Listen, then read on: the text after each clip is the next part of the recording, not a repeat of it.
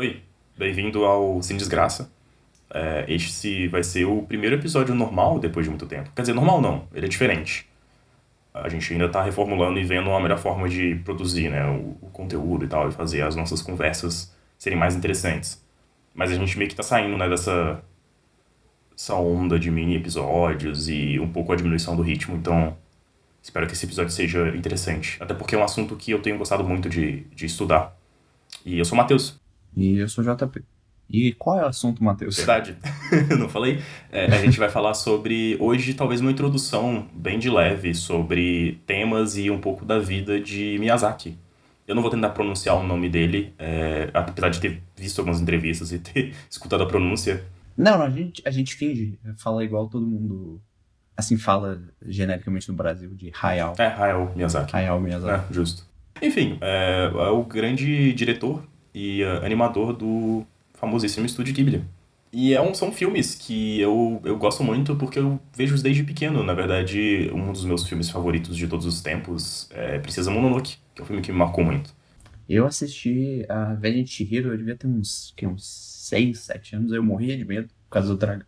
É, tem muita gente que tinha medo por conta do, dos pais transformando em porcos. Era um rolê que eu conheço pessoas que... Ah, eu tinha um pouquinho, eu tinha um pouquinho, mas eu tinha mais medo do, do dragão. Do grande Raku, espírito do rio. Mas é, nós vamos falar sobre essa figura que é muito, muito fantástica e muito conturbada, né? Que é o Hayao Miyazaki.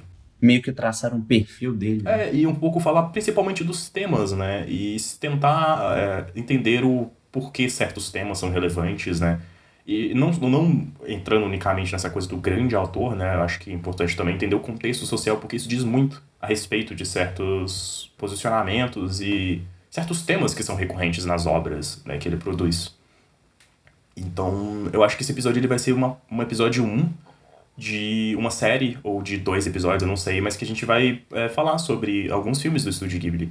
Hoje a gente vai, provavelmente, fazer um episódio mais curto só levantando alguns temas. Até porque eu acho que o Miyazaki é uma figura extremamente profética em alguns elementos. É, muitos filmes, muitas coisas que ele está produzindo e falando nos anos 70, nos anos 80, elas são mais relevantes hoje do que elas eram já na sua época. E eu acho que isso é algo que indica né, a qualidade e a genialidade né, dele e do, do Isao Takahata também, que é um dos co-criadores né, do estúdio, de todas as grandes figuras que estão lá dentro. Temas relevantes, por exemplo, que perpassam é a questão da, da relação do homem com a natureza, a relação da produção humana e o mundo natural, a questão da infância, a questão da guerra, questões de paternidade também, de maternidade de família.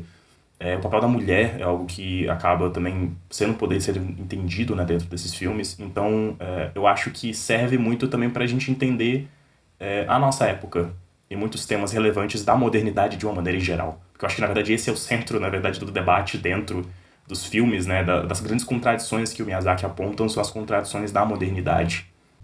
E não, eu, eu acho que é interessante assim falar um pouco da infância dele, por conta do contexto, né? Ele nasce em 40, né? Então, é aquilo já no meio da Segunda Guerra. E a gente vê que o ambiente de guerra, né, e tudo que aconteceu no Japão influenciou muito a visão que ele tinha de mundo, né? Toda a questão negativa que ele tem com tanto com a, a questão do imperialismo japonês, existia na época, quanto é, dos avanços tecnológicos e o uso da tecnologia assim para fins bélicos. Que esse parece que é um tema dele sempre. Sempre os vilões do, do filme são a, as pessoas que tão, têm armas. As pessoas boazinhas do filme não usam armas nunca. Não, mentira, mentira. O, o Porcoço, ele, ele dá uns tiros, mas ele, ele é do bem. eu, eu acho que um elemento central né, na, que, que, representa essa contradição, na verdade, dele é o avião, né? Ele, ele acha o avião uma criação fantástica, né? Ele representa, ele desenha muito avião. Desde muito pequeno ele gostava de desenhar, né? O pai dele era dono de uma de uma fábrica que produzia peças, né? De, do aviões, inclusive. É, e, e, alguns aviões pequenos, né? É, e, e aquilo no contexto da guerra, com certeza, tinha muito movimento. Então, ele, ele sempre teve esse fascínio pelos aviões, mas ao mesmo tempo, é, uma, um certo questionamento. Ele não gostava né, desses aviões para os fins militares. Ele tinha um fascínio eh, dos aviões como aquelas máquinas voadoras de manobras e tudo mais. Sim, né? Que é, acho que ele representa né, no Porco Rosso, né? As, as corridas de aviões, é essa coisa de você seguir o vento, de liberdade, né? Tem toda uma filosofia por detrás né, no pensamento dele com o avião, mas ele sempre tem essa questão, até porque o, fato né, do, da família dele produzir isso, indiretamente eles ajudavam a produzir os famosos Mitsubishi Zeros, né? Que foram os aviões utilizados pelos kamikazes depois. Então existe essa pulsão, esse elemento do, da morte, do, do suicídio, né? Que estava vinculado a essa máquina que ele achava tão fantástica, o que gera muito um, um certo ranço um, um, conflito interno muito grande nele. Porque ele é muito fascinado com o avião, ao mesmo tempo que ele é utilizado né, como uma arma de guerra. E, e eu acho que isso é muito presente, na verdade, todas essas contradições da modernidade, né? Ele é muito cético quanto à noção de progresso é, ele, ele é muito resistente à tecnologia, né? O Miyazaki em geral. Tem a grande história de como ele odeia iPads. Sim. E se você encontrar isso na internet, você fica com pena dos iPads, das palavras que ele usa. ele é uma pessoa extremamente vocal e, e, ativa politicamente, né? As posições deles políticas, elas não, nunca são, assim, diminuídas. O que é muito interessante, né? Porque a gente tem muito essa noção no Ocidente, né, de tentar separar isso e de não falar muito a respeito das posições políticas dos artistas e tal. É, é, é algo que é polêmico, digamos assim. E o Miyazaki, inclusive, é polêmico no Japão também, né? Já gerou problemas isso para ele. Mas ele é uma pessoa muito expressiva. Ele não deixa de expressar as opiniões dele. Né? Eu acho que o momento icônico é ele, ele usando o jornalzinho lá do estúdio Ghibli para falar a respeito de medidas parlamentares que estavam sendo movimentadas no Japão ali para tipo questão do exército, né? Que o Japão não pode ter e estava havendo uma mobilização para talvez modificar isso e ele escrevendo continuamente, várias pessoas do Estúdio Ghibli se posicionando quanto a isso. Então ele sempre é uma pessoa que sempre se posicionou politicamente de uma maneira muito forte. Mas ele nunca usou assim a posição dele, a posição privilegiada, assim como um cineasta muito famoso no Japão para isso. É, sim. É, ele é muito vocal, ao mesmo tempo que ele também é reservado sobre isso. Sim, ele não quer se tornar uma figura de liderança, ele não quer iniciar um movimento. Né? Exatamente. Né? é, é, ele não, não quer ser um, um até, sei lá, um mártir é, é, ele tem um pouco de receio desse, desse tipo de coisa e de certas críticas que ele já, já recebeu ao longo da vida. Não, com certeza. E, mas retomando né, essa questão da tecnologia, é algo sempre muito presente, na verdade. O avião ele ilustra esse tema recorrente em todas as obras dele, que é o que fazer da modernidade, né? Essa ideia de modernidade de progresso. Que é um questionamento que muitas pessoas, muitos intelectuais de diversas áreas estavam tendo, né? O próprio Einstein, ele tem, quando ele fala sobre a bomba nuclear, né? Você tem ele, ele é o fruto muito desse movimento de intelectuais críticos, né, quanto ao uso da tecnologia para a destruição humana, né? Com a modernidade, ela ela ao mesmo tempo que ela produz coisas fascinantes, eu acho que um outro elemento importante é a tuberculose da mãe dele, que ela foi curada com antibióticos, né, mas a tuberculose poucos anos antes ela era uma doença mortal, né? Mas ela chegou a ficar muitos anos internada. Ela ficou, ela ficou muito tempo internada. É. Um... Que, que, que, acho que inspira um pouco a, a questão da, das menininhas do Totoro, que, que tem essa mesma situação da mãe internada no hospital. Sim, com certeza. É, isso que você fala assim sobre o, os avanços, né? A gente também pode falar assim do Japão. O Japão foi um país que se industrializou muito rápido e se urbanizou também muito rápido. Sim. E assim, isso acabou mudando muito as dinâmicas. E você vê isso muito no Japão, de que, por exemplo, é, vendo filmes dos anos 40 e 50 no Japão, o contraste entre esse moderno, que muitas partes, e assim, você pode dizer que é muito ocidentalizado também, é com o tradicional de toda a cultura japonesa, desde as vestimentas, as casas. Você tem muito desse contraste na vida, no dia a dia das famílias japonesas. E, e como o próprio Miyazaki trabalha muito com essas dinâmicas familiares, mesmo que assim, não igual, por exemplo, o Ozo, mas assim, ele sempre traz, principalmente em relação das crianças com os pais, e isso acaba afetando também muito a forma com, com que ele vê essa, essa mudança do tradicional para o mais moderno. Que, e para ele é assim, quase como se a modernidade fosse destruição de toda essa tradição e desse passado do Japão que ele tanto carrega consigo, consigo mesmo. A modernidade japonesa está muito vinculada ao, ao imperialismo japonês e a toda a catástrofe que se seguiu disso. Eu acho que isso é um conflito interno que o Miyazaki carrega muito com ele, porque ele é uma figura que eu acho que se eu fosse colocar um certo posicionamento político assim nele, ele é um ele é uma pessoa mais orientada à esquerda, socialista, mas ele é um nacionalista japonês. Só que é, mas um nacionalista não jingoísta, não um nacionalista do típico conservador, né? Que é a sua nação acima de tudo, mas de valorização da da cultura japonesa, né? Porque o que acontece na modernidade é uma grande ocidentalização, né? A era Meiji é uma era em que é, existe até uma desvalorização em algumas gerações daquilo que é japonês, porque é visto como atrasado. E o Miyazaki ele não, ele quer recuperar, né? É, nos filmes dele você tem uma carga do animismo japonês, do elemento do shintoísmo, do budismo japonês também, muito forte nos filmes. E mas ele, ele não quer ele quer construir algo é, que fuja, na verdade, do histórico do que é você valorizar a cultura japonesa, porque ela foi instrumentalizada, né, para um projeto devastador. Então ele tem muito essas contradições, porque ele é, uma, ele é uma pessoa que valoriza muito a cultura. E eu acho que isso reverbera um pouco, assim, até para mim, para muitas pessoas no Brasil, né? Porque é muito triste é, a situação de você amar muito vários elementos da cultura do seu país e você vê isso sendo utilizado de uma maneira muito belicosa e de uma maneira reacionária que não faz sentido, sabe? E, e eu entendo muito a posição do Miyazaki em amar muito a cultura do seu país, mas ao mesmo tempo ter essa relação muito hostil com ela, porque ela foi utilizada historicamente e o desenvolvimento do país de uma maneira muito muito ruim, né? Eu acho que eu fico pensando assim em várias coisas fascinantes do Brasil, mas como isso está muito conectado ao legado da escravidão, como isso está conectado a vários elementos muito problemáticos da nossa história, sabe? E eu acho que é, é isso que paira muito sobre a obra do Miyazaki. É, ele, ele tem esse apego, né, com, com o Japão, assim, do ponto de vista cultural, né? Ele não carrega essa questão de, por exemplo, o povo japonês. Ele não tem essas visões que depois seriam usadas nos imperialismo, expansionismo japonês. Uhum. Que a gente sabe que não, não foi bom de forma nenhuma. Pra, pra, sei lá, também para todos os povos dominados, né? Ele, ele também vê muito essa questão, assim, assim eu pelo menos consigo pensar da, da dominação. Ele tem um medo dessa dominação. Aí, por exemplo, Uh, em vários filmes dele, você tem esses, por exemplo, esses povos invasores que querem ter um controle de, de uma determinada comunidade. Então, por exemplo, no, no Náutica tem, tem aquele pessoal que, que chega voando do, nos, nas naves e quer fazer as coisas lá do, do mar, do mar esquisito. Uhum. E, e, e, você vê que assim, tem essa crítica assim, do, desse uso de uma terra que não te pertence. Sim. De que é, a, você está preso àquele ambiente, àquele espaço, e você simplesmente se apropriar daquilo é você estar eh, acabando com todos os vínculos culturais e pessoais que as pessoas têm com aquele ambiente que elas vivem. E, e eu acho que isso, se conecta com, com, toda a questão do expansionismo japonês que acontece no, no século XX. É, eu acho que esse elemento do pertencimento é muito central para o Miyazaki, porque o que acontece muito com o movimento marxista, né, os socialistas japoneses, é uma reação de hostilidade à cultura japonesa principalmente ali no pós-guerra e principalmente pós é, virada reacionária né, do governo de ocupação, né, porque inicialmente o governo de ocupação antes, né, principalmente da guerra da Coreia e da, da intensificação da, da Guerra Fria, é, existia essa ideia de né, você é, lidar com a questão do, do fascismo japonês e lidar com essa coisa do, do, do conservadorismo japonês extremamente problemático e tentar construir uma república né, democrática lá ali no Japão.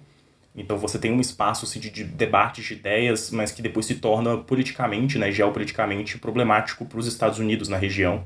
E eles meio que fazem uma virada reacionária e conservadora, inclusive recolocando figuras do fascismo japonês em posições de poder, o que gera uma hostilização muito grande de movimentos sociais, não só socialistas, mas até pessoas um pouco mais liberais no Japão é, quanto a isso. E você tem durante os anos 60 e 70 um, marx, um, um, um, marxismo japonês muito hostil à cultura japonesa, porque eles entendiam que era não existia nada de bom, né? Esse legado, isso ele, ele levou, né, uma coisa, uma noção de que isso foi o que levou, né, ao imperialismo japonês e tal, é inevitável e tal, o, o que é algo que o Miyazaki ele ele se sentia muito mal, né? Essa coisa de pertencimento, você perde um pouco o pertencimento quando você nega toda a sua cultura e eu acho que é isso que ele quer também é, articular, né?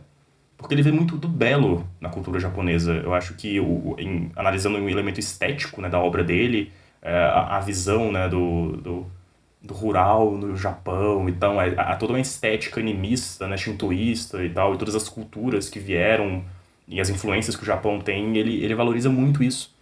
E, e eu acho que isso é algo que é muito importante para ele ele inclusive eu acho que ele desenvolve uma coisa muito pessoal, né, quanto a, a questão política, né, desenvolvimento do pensamento político dele, ele meio que se afasta um pouco de uma certa visão marxista, né, eu acho que até no, na biografia, né, no, no, no Starting Point, né, que ele escreve e tal, ele, ele condena, né, alguns movimentos é, marxistas do Japão porque eles, eles tinham uma visão meio de progresso, é muito conectado à modernidade, é, que ele é contra, né? Porque ele tem esse pensamento muito ecológico e tal, e ele, ele tenta articular uma forma que a tecnologia e a indústria é, não, não destrua né, a natureza e não destrua o nosso planeta, ao mesmo tempo também que ele é contra essa ideia de negar né, um pouco a história e o passado do Japão. Né? Ele fala, não, a gente tem muitas coisas boas, ele ama a cultura deles e tal. Então ele, ele tem um pouco esse afastamento por várias razões, né? Ele fala, no caso, que é, a escrita do mangá de Náusica, né, e ele enxergar essas questões ecológicas fez ele se afastar um pouco mais disso. Mas também você não pode negar o próprio... É, a, o, o, o fim né, do, do grande projeto socialista do século XX, que foi o fim da União Soviética nos anos 90, que é onde ele tem essa virada né, de um afastamento, mas não de uma, nega, de, de uma negação, porque até hoje né, nas obras dele tem uma influência marxista, de certa forma, ou socialista ali presente, mas de um afastamento, né, de, de uma, um, um posicionamento político. É, o Miyazaki ele acaba tornando para uma coisa muito mais localista, né, de, ele, ele, é ativo né, politicamente no sentido de que ele, ele mobiliza pessoas para, por exemplo, limpar um rio e tal, e ele faz essa virada localista, assim, é, no Japão, principalmente depois né, do fim da União Soviética e tal. E até isso reflete nos filmes dele, né? Se você for ver os filmes Náusica e tal, é, esses filmes anteriores eles têm uma, uma coisa muito mais macro e sistemática e, e maior, enquanto depois disso você vai vendo filmes muito mais alegóricos e coisas talvez um pouco menores, né? Coisas mais localizadas. Então eu acho que assim, é, o, o, desenvolvimento do pensamento do, do Miyazaki é, é, muito interessante e é um reflexo de vários movimentos sociais também. Mas eu acho que a gente pode falar um pouco, né, sobre, sobre a forma que o Miyazaki produz, né? Ele tem essa produção muito artesanal do estúdio Ghibli, né? Tudo feito à mão. E ele também teve assim, uma dificuldade em modernizar até o processo produtivo dos filmes dele. Ele sempre teve, por exemplo, os fundos, muitas vezes são aquarelas que ele mesmo faz. E todo o processo assim de, de, é, de cores antes era feito na mão, feito em película. Mas com o tempo ele foi aceitando um pouco melhor e ele começou a usar muito a tecnologia para os filmes dele. E isso, apesar de tudo, é, assim, deveria acelerar o processo produtivo dele, mas não, só tornou ainda mais demorado. Eu antes eu achava esquisito essa posição meio é, antitecnológica dele, mas com o tempo eu passei a entender muito melhor o, a posição, na verdade, que ele tem a isso. Ele não é contra isso, mas ele quer, ele entende o como a nossa relação com as ferramentas gera, é, influencia no produto que a gente que a gente está desenvolvendo, influencia em vários aspectos. Ele é uma pessoa que, é, por conta né, do passado marxista dele, ele está muito... É, ele entende né, como o processo de produção, as pessoas e as relações de produção está muito conectada à, à, reprodução de certos aparatos ideológicos também, né? Sim. Então, você incorporar elementos digitais, ele, ele faz muito um processo de reflexão, né? Do que significa você produzir digitalmente e como isso vai influenciar, né, no caso, a minha arte. Então é por isso que ele, ele é um pouco mais demorado né, em, em incorporar é, certas tecnologias. Mas ele incorpora, inclusive, o uso de CG, por exemplo, no Mononoke, é muito bem feito, né? Sim, sim, é, é, é, o primeiro filme que ele usa, e aí depois ele não parou de usar, se tornou muito, muito comum. Até a curiosidade, né, o, o programa que o Estúdio Ghibli usa para animar, eu não sei se eles usam até hoje, mas eles estavam usando até um tempo, hoje em dia é de código aberto, as pessoas que quiserem aprender a animar podem usá-lo chama OpenTunes. Sim. E, e, mas tem essa questão que você falou, né? E ele é muito crítico, assim, também da indústria do, de animes, no, de, né, de animações no geral no, no Japão. Porque ele, ele vê essa questão de como os filmes, né? Assim, os próprios mangás, que depois se tornam animes ou, ou filmes, eles foram engolidos, né, por toda esse, esse, essas grandes corporações são donas de várias propriedades intelectuais e é aquilo. Infelizmente, ele não consegue escapar um pouco da questão de, da dificuldade de produção, porque animar é muito difícil, demora muito. Uhum. Os. Esqueci o nome do negócio, Matheus. É... Meta de tempo, esse negócio. É, é o. É, os endlines, né? Os. Esqueci.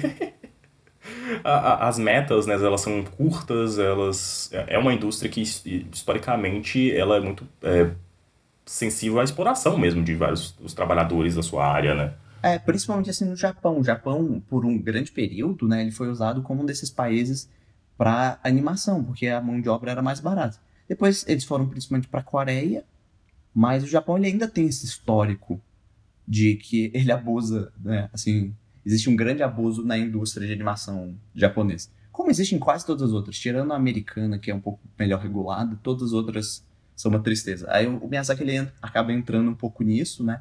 Mas é, pelos motivos diferentes. É, enquanto os outros são assim uma necessidade de produzir cada vez mais, o Miyazaki não é, é assim, principalmente problemas de verba que torna os, o, o período de produção um pouco menor. É, na verdade, a dinâmica, né, de é, o Miyazaki é conhecido como um cara. É, o Hideaki Anno, né, que é o, o criador do Evangelion, ele diz que a atmosfera do estúdio Ghibli é, é, inspirou, serviu de certa inspiração para Nerve, né? E inclusive a figura do Miyazaki e a figura do Ikari, né? É, é elas são, digamos, inspiradas de certa forma, porque o Miyazaki é uma pessoa muito, que a gente diria no Brasil, caxias, né? Ele é uma pessoa muito rígida. E, e, de certa forma ele acaba criando uma rotina de trabalho, ele é muito perfeccionista, ele, ele é um cara que trabalha muito. Então ele espera das outras pessoas que elas é, também tenham com o nível de comprometimento que ele tem, sendo que o nível de comprometimento dele é muito grande. É, é eu, eu tem, tem, alguns vídeos, né? Se, se, as pessoas quiserem ver, que são bem interessantes, assim, das dinâmicas de trabalho. E lá no Estúdio Ghibli, assim, perto do período de, de finalização de qualquer filme, o povo tá, tipo, trabalhando 20 horas direto. Eu acho que o Ano já chegou a falar que ele é quase um stalinista dentro da a, atmosfera do Estúdio Ghibli. Ele é essa figura muito autoritária, digamos assim, muito que cobra bastante das pessoas. É, o Ano, ele, ele também não teve a sorte que ele entrou quando o Miyazaki estava no começo, e ele foi colocado para fazer os trabalhos mais difíceis, porque ele era considerado um dos mais habilidosos lá. Uhum. Então ele foi lá só para se dar mal. Não, mas assim, as condições de trabalho são são ruins, mas é aquilo. É, infelizmente no Japão, né, as pessoas se matam de trabalhar. É, e, eu e é, acho que tem muita essa coisa cultural também, né? É, tem isso. Mas assim, em questão de, de salário, elas não são exploradas, o que é algo muito comum na indústria de animação japonesa. Assim, os salários são justos, tem uma participação feminina dentro do estúdio bem grande, o que também é importante, né? Sim, na verdade, desde sempre, né? Uh, o estúdio Ghibli sempre foi muito referência nisso, inclusive o Miyazaki, eu não diria que ele é uma pessoa feminista nem nada, mas historicamente, até a própria Estúdio Ghibli, os filmes, né? Você tem um, um, um entendimento do papel da mulher, né? Muito, muito progressista, muito interessante, né? Uhum. É, eu, eu cheguei a ler, não sei se realmente seria o caso, que seria, seria influenciado pela visão que o Miyazaki tem da própria mãe dele. Que ele achou sempre a mãe dele uma figura muito independente, muito forte, e isso acabou o influenciando muito, né? Então, por isso que a gente tem assim, tantas protagonistas femininas e que fogem muito desses papéis de gênero é, muito tradicionais, porque o, o Japão ele tem é, papéis de gênero muito bem divididos e uma cultura assim que rebaixa a mulher historicamente. Lógico, as condições são melhores, mas ainda assim é, as mulheres elas têm uma certa limitação do que elas podem e não podem fazer. Mas uma coisa também que a gente falou, né, que o, que o Miyazaki ele tem essa questão da família, e é interessante ver que isso contrasta com aquilo que eu tinha falado sobre o regime de trabalho no próprio estúdio, dele ser perfeccionista e estar trabalhando demais, que vem a grande questão de que ele é um péssimo pai. isso é verdade. Como o filho dele sofreu demais. Ele, ele era ausente, né, ele estava sempre trabalhando demais, e o, o filho dele, sei lá, o Goro, depois se tornou um animador. E na minha cabeça, eu, eu não sei se é errado pensar nisso, mas eu sempre penso nele como a representação, Matheus, de, de uma obra clássica, que eu não sei se você já assistiu, que é A Nova Onda do Kronk. do, quando o Kronk ele precisa da aprovação do pai, esse é o Goro Miyazaki fazendo filme para tentar deixar o pai dele feliz. Só que ele nunca consegue. Exato ele sempre quer o joinha, né? O Kronk, ele quer o, o polegar de, apro é, de aprovação. O dedão positivo do papi. É, o dedão positivo do papi. E é muito, é, é muito triste isso, né, na verdade, se você para pensar o quão o Miyazaki cobra do filho dele, porque é, nas entrevistas, quando comenta-se alguma coisa, ele raramente fala a respeito disso, né, mas quando tem, você tem essa, essa sensação de... de ele, tem uma ele tem um desdém muito grande, na verdade, por, por, pelas gerações mais novas em alguns aspectos, apesar dele ter uma representação da, da infância é, realisticamente falando, né, ele, ele tem um, um ele, tem uma visão muito negativa né, das gerações seguintes. Que eu acho que é, é, muito, na verdade, isso, né? Ele, ele cria essa visão utópica né, da, da infância também e, e do, do jovem e tal, que, não, não, de certa forma, não corresponde muito a uma realidade. É, que eu acho que, na verdade, é muito conectada a, a, um próprio processo traumático dele, né? Quando ele fala né, na, na biografia em um momento muito icônico na vida dele, que foi quando eles eram bem de vida, né? Eles estavam fugindo de uma van quando estava eh, sofrendo ataques aéreos à cidade. A, a van, ela estava passando pela cidade em chamas e tinha na memória dele, na verdade, você tem até um questionamento com o irmão dele a respeito dessa memória, mas de que tinha uma mulher, né, com um filho pequeno pedindo ajuda para eles pararem e tal, e não, não pararam, né, para ajudar essa pessoa e tal. E, e ele se cobrava muito, né? Ele falou que ele era muito novo, mas é, provavelmente, né, se, o, se ele tivesse falado papai, para e tal, o pai dele provavelmente teria parado porque também teria parado, né, se o filho dele mais novo cobrasse. O que é uma coisa muito, muito doida, né, porque é, ele era uma criança de quê? De 4, 5 anos quando isso estava acontecendo, então... É, eu acho que ele também parte né, dessa visão da, da as crianças na verdade dos filmes do, do Miyazaki elas possuem um nível de responsabilidade e de compromisso é, muito alto na verdade se você parar para pensar eu acho que reflete um pouco essa sensação de impotência que ele tinha durante muito da infância dele. É, é, um, é um contraste, né? né? É, a representação das crianças no filme do, do Miyazaki é interessante, porque elas têm muito dessa pureza da, da infância, né? Elas, elas são boas, todas boas, mas ao mesmo tempo elas, elas, têm, elas sabem o que elas estão fazendo. Elas ainda assim têm um certo conhecimento do mundo. E, e, e até vem aquela questão né, de que ah, as crianças podem ensinar para as outras pessoas sobre as coisas boas. É, é um, é um elemento muito central, na verdade, na obra do Miyazaki, que eu acho que ele até comenta no Mononoke, né, que tem vários momentos em que eles falam que é, vai enfrentar né, o seu destino, é, ele fala é, é unclouded eyes, né, com olhos não embaçados, que eu acho que para ele a infância é muito isso, né, a criança ela não está, de certa forma, corrompida, ela tem essa pureza, e a partir da visão dela a gente pode aprender muita coisa, né, ele tem essa coisa de uma utopia quanto à infância. Ah, e também tem a questão de que ele quer, assim, é, a forma como ele enxerga as crianças são como esses seres que estão sempre em busca de novas experiências e novos conhecimentos. Então as crianças no, no filme deles estão sempre explorando, estão sempre descobrindo coisas novas e conhecendo pessoas e aprendendo a lidar com seus próprios sentimentos e é, conseguindo aguentar todas as situações, né? Até, até o Pônio, que eu assisti recentemente.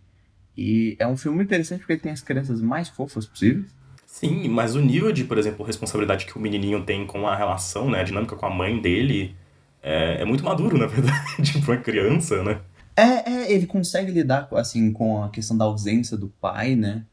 E que ele, ele sabe a responsabilidade que ele tem dentro daquilo para melhorar a relação. E, e, tem essa questão, né? As famílias do, do filme do, do Miyazaki são famílias muito unidas. São, tem sempre essa questão de respeito né? Você não tem uma questão muito hierarquizada em que as crianças elas não têm poder de decisão lá dentro.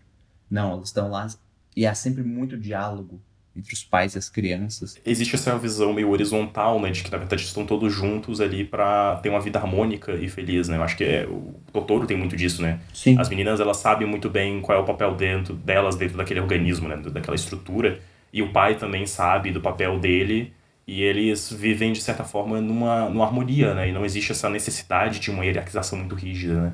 Até quando tem, né? A questão da mulher também é, é diferente, né? Não, não existe essa hierarquia de dominação e as crianças elas não são vistas né, como é, esses produtos basicamente né, como propriedade né uhum. mas como realmente pessoas independentes né com uma autonomia e que estão descobrindo o mundo. Eu acho que isso. Ele tem, tem vários elementos muito interessantes, assim, na forma como ele aborda a infância e a dinâmica familiar. E eu acho que essa questão que eu cheguei a falar assim, das crianças descobrindo o mundo se conecta muito a essa questão que ele tem do, do tradicional, do meio ambiente. Por exemplo, as crianças tendo contato com o ambiente rural, é, o, o ambiente pouco urbanizado, ou, onde as crianças possam explorar. Então, ele, ele se preocupa muito com a preservação né? Também como aquela questão, ah, preservação para as futuras gerações, para que elas possam ter o mesmo contato que eu tive, para que eles possam conhecer esse mundo como ele é, e não apenas, sei lá, esse mundo de concreto das grandes cidades, dos grandes centros urbanos. Ele tem muita essa preocupação né, na, na representação artística dele e também nas falas que ele tem, de, de um mundo que as crianças é, é muito intermediado por, por tecnologias e não há um contato direto com a natureza, né, digamos assim com o nosso ecossistema ao redor. É uma coisa que preocupa muito ele. Uhum. Sim, é uma questão interessante também é. Eu tava pensando assim, ele praticamente não tem filmes que se passam em ambiente urbano. É verdade. É, por exemplo, eu só consigo pensar na Kik, mas ainda assim é, é uma cidade, mas não é uma cidade muito grande nem nada. E um outro filme que não é dele, assim, não é ele que dirige, mas um filme que ele escreveu que é o Sussurro do Coração. É, é interessante, né? Porque eu diria que esse é o filme mais urbano dele, mas ainda assim ele tem essa questão da, eh, da infância, né? Da forma como a menina ela lida com aquilo, mas ela nunca está relacionada assim ao. Ainda assim é um estilo de vida muito simples, muito ligado às questões tradicionais, ao mesmo tempo em que ela. em que tem menininha que fica cantando Take Me Home Country Roads, que é ótimo. Esse filme é muito bom. E realmente, é, a representação urbana né, nos filmes do Miyazaki, ela, ela falha. Acho que, de certa forma, o Castelo no Céu, né, o Laputa, ele acaba tendo um pouco disso. Mas, realmente, ele tem muito essa coisa, né, de, de uma representação rural interiorana do Japão, que, inclusive, ele mobiliza-se, né, ativamente na vida dele em conectar as crianças às novas gerações, né, a uma vida mais tradicional japonesa que é algo que está muito se perdendo, né? O Japão com a modernização muito acelerada. A modernidade ela representa essa destruição de algo, mas não tem como a gente voltar a formas anteriores, apesar de esteticamente ele fazer isso. Mas é porque a gente não consegue vislumbrar né, uma forma superior no futuro, né? É difícil de fazer isso, né? De, de imaginar esses futuros assim. Mas é, ele tem muito essa coisa de, de uma esperança, né? De que é através da modernidade, talvez, e desses processos que a gente pode conseguir encontrar uma, um mundo melhor. Eu acho que, por exemplo, Mononoke acaba ilustrando um pouco disso.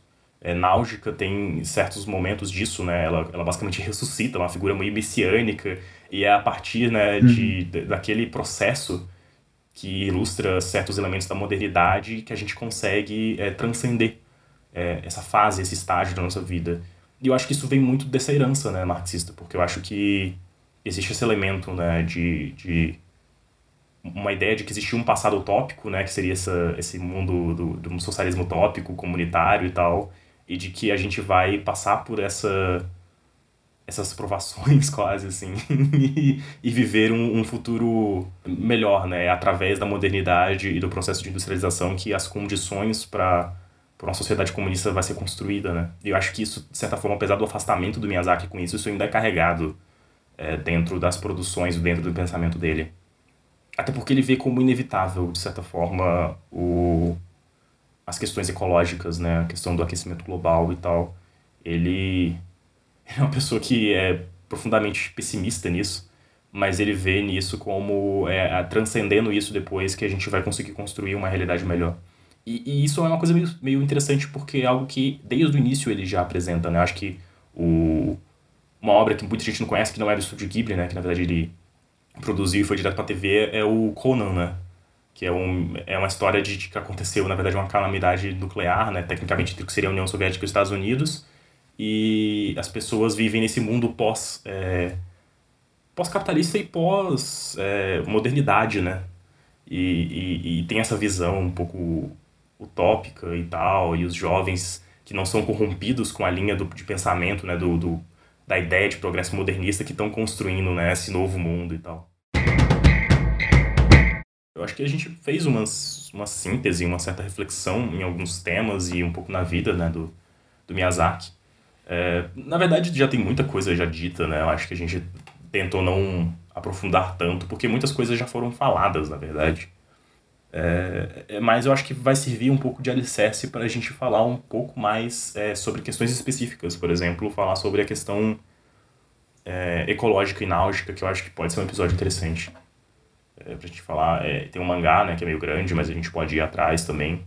E, e, e, falar sobre essa questão da modernidade, que é algo que, na verdade, a gente já um pouco, um pouco meio que fala, né, em outros episódios. No próprio episódio passado a gente fala sobre essa questão, né, do, do romantismo e da crítica à modernidade e tal eu acho que o, o Miyazaki e os filmes do Estúdio Ghibli, eles sintetizam muito bem o que a gente estava tentando falar, né? Eu acho que esse é um elemento importante. Eu acho que talvez seja uma minissérie aí que a gente vai produzindo nos próximos episódios. É, e a gente pode assim, aproveitar e comentar algumas outras coisas do cinema japonês. Porque esse é um questionamento, assim, não só do Miyazaki, do Ghibli. Ele é presente em todo o cinema japonês, desde assim, o cinema japonês dos anos 30, 40. Sim, sim. Eu sei que é ao momento. Quer dar uma sugestão de, de algo do Miyazaki? Eu recomendaria Náutica. O filme ou o mangá? Eu recomendo o filme primeiro, mas para quem gostar bastante e tiver mais interesse, leia o mangá. É muito é, é bem diferente, na verdade. Eu acho que a mensagem ela é parecida e tal, vários temas são os mesmos e tal, mas certos desenvolvimentos é, são, são bem distintos, assim. E eu acho que é, é, é, uma, é uma produção dos mais importantes do Miyazaki. É Náutica, que ele termina ali no, nos anos 90, demora 12 anos, eu acho, ele começa há muito tempo. Então eu acho que a partir da leitura de Náutica você entende muito bem, assim, o, o, que, o que o Miyazaki pensa a respeito de várias coisas. É um exercício também de, de tentar entender o autor, né? Eu vou sugerir Porco Rosso, porque é, é uma obra boa para falar mal de fascista. É uma grande obra antifascista, né? Porque ele prefere ser um porco do que um fascista. E quem não prefere, né? Exatamente. e quem gosta de avião, assim como Miyazaki, é um filme de racha de avião. Muito bom. É divertido. E, e a Itália é maravilhosa nesse filme. Tem, tem aquele momento maravilhoso do resgate, do resgate das criancinhas. que, é, que, é muito fofo e muito que engraçado. saem no avião e ficam saindo, nadando, mexendo lá com os caras. É, é um monte de criança e aquele, aqueles piratas. Os grandes piratas de avião, é, é, né, velho? É muito doido. É, piratas de avião. Muito divertido. Porco Rosso é um filme legal. E é um filme que, teoricamente, era para ter sido só propaganda para uma empresa aérea, uma coisa assim. Depois virou um filme. Mas é porque que... é uma coisa que o Miyazaki gosta muito, que é avião, né? É, é a paixão dele ele toca, cria uma história super interessante, num ambiente muito legal. E, e a Itália, ele é apaixonado pela Sim, Itália. Isso é verdade. Ele, ele sempre pegou muita inspiração. Dos aviões italianos também, né? Ghibli, é, se não me engano, é uma marca de avião italiana também, ou de carro. Mas é, é isso, acho que podemos nos despedir do nosso querido público. Agradecer a todos os nossos apoiadores que nos ajudam muito e nos dá dinheiro é bom. E lembrando, né, que os apoiadores vêm filmes com a gente. E a gente está agora assistindo os filmes da, da série Up. Que essa é a meta com os apoiadores, de ficar vendo filme de criança crescendo. Se você quer ver filme do, documentário em inglês de criança crescendo, é a sua chance. É só apoiar a gente. Não precisa ajudar com muito, bem pouquinho já pode. Exatamente. E você pode é, ver filmes, vários filmes com a gente, além da série Up. E você pode sugerir coisas e é, conversar sobre coisas que você tem curiosidade a respeito de produções culturais. Porque, de certa forma, é, esse projeto é a gente tentar entender como essa coisa de cultura, política, sociedade e todo esse processo da modernidade, tudo isso está conectado. E que, que isso significa. A gente só. Na verdade, é um pedido de ajuda nesse podcast, é porque a gente não entende, a gente tem muita dúvida. A gente quer tentar entender essas coisas. Se você quiser ajudar a gente, a gente fica feliz. Bom, é isso. É, como sempre, a gente enrolando muito para despedir. É... Tchau. Tchau. Obrigado. Fiquem bem.